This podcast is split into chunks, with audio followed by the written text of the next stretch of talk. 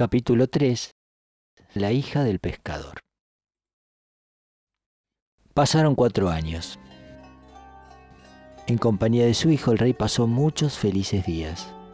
Santa no estaba contentísimo con él y de Babrata era un hijo ideal. Parecía como si quisiera recompensar a su padre por todos los años de soledad que pasó. Eran inseparables.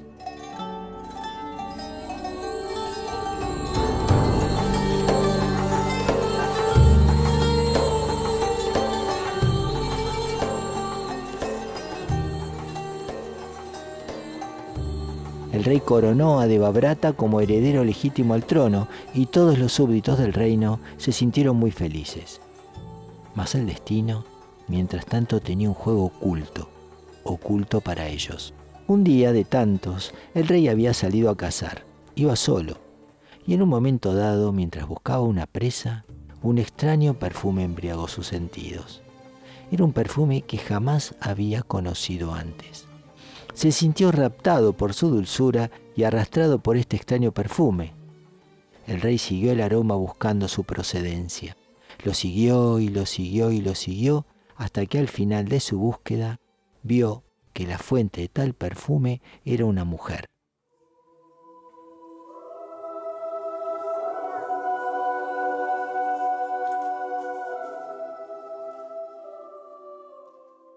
Había llegado a orillas del río Yamuna, Allí, en la orilla del río, se encontró con una mujer muy, muy hermosa que estaba atando una barca. Su forma no tenía defecto alguno, era perfectamente bella.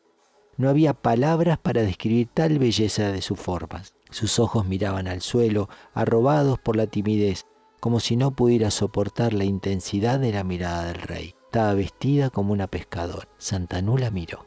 La miró lleno de deseo, se acercó a ella y le dijo, ¿Quién eres tú? ¿Qué estás haciendo aquí? Ella le contestó con voz muy suave, Soy una pescadora. Mi padre es el rey de los pescadores. Mi tarea es hacer travesías con la barca de una orilla a otra del río. El rey fue inmediatamente donde estaba el padre de la muchacha y le dijo, Soy Santanú, el monarca de la raza lunar, y vengo de la ciudad de Astinapura.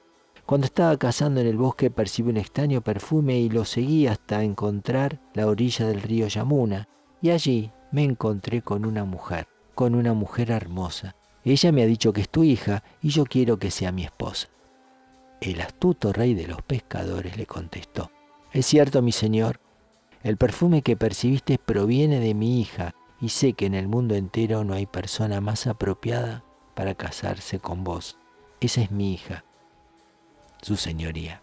Ser la reina del monarca Pauraba es el honor más grande que puede recaer sobre una pobre muchacha pescadora. Tengo la intención de entregarte a mi hija en matrimonio, pero hay una condición, y si tú estás dispuesto a aceptarla, mi hija será tuya. El rey estaba impaciente y le dijo, si es posible concederte lo que me pides, con certeza te lo concederé. El pescador le dijo, alguien ha predicho que el hijo de mi hija seré el heredero del trono del reino. Si me prometes que el hijo que nazca de ella será el rey de Astinapura que reinará después de ti, te daré a mi hija con sumo gusto. El rey enmudeció. Estaba pensando en Ganga, en el día en que le trajo a Debabrata, y le dijo, aquí te entrego a este héroe, llévalo a la casa de los héroes. La cara de su hijo bien amado vino inmediatamente a su mente, a quien ya había coronado como legítimo heredero. Pensó en el compromiso de amor que le unía de Babrata y sin pronunciar palabra, Santanú regresó a su carroza. Con el corazón dolorido y sintiendo un profundo deseo por lo inalcanzable, el rey regresó a la ciudad.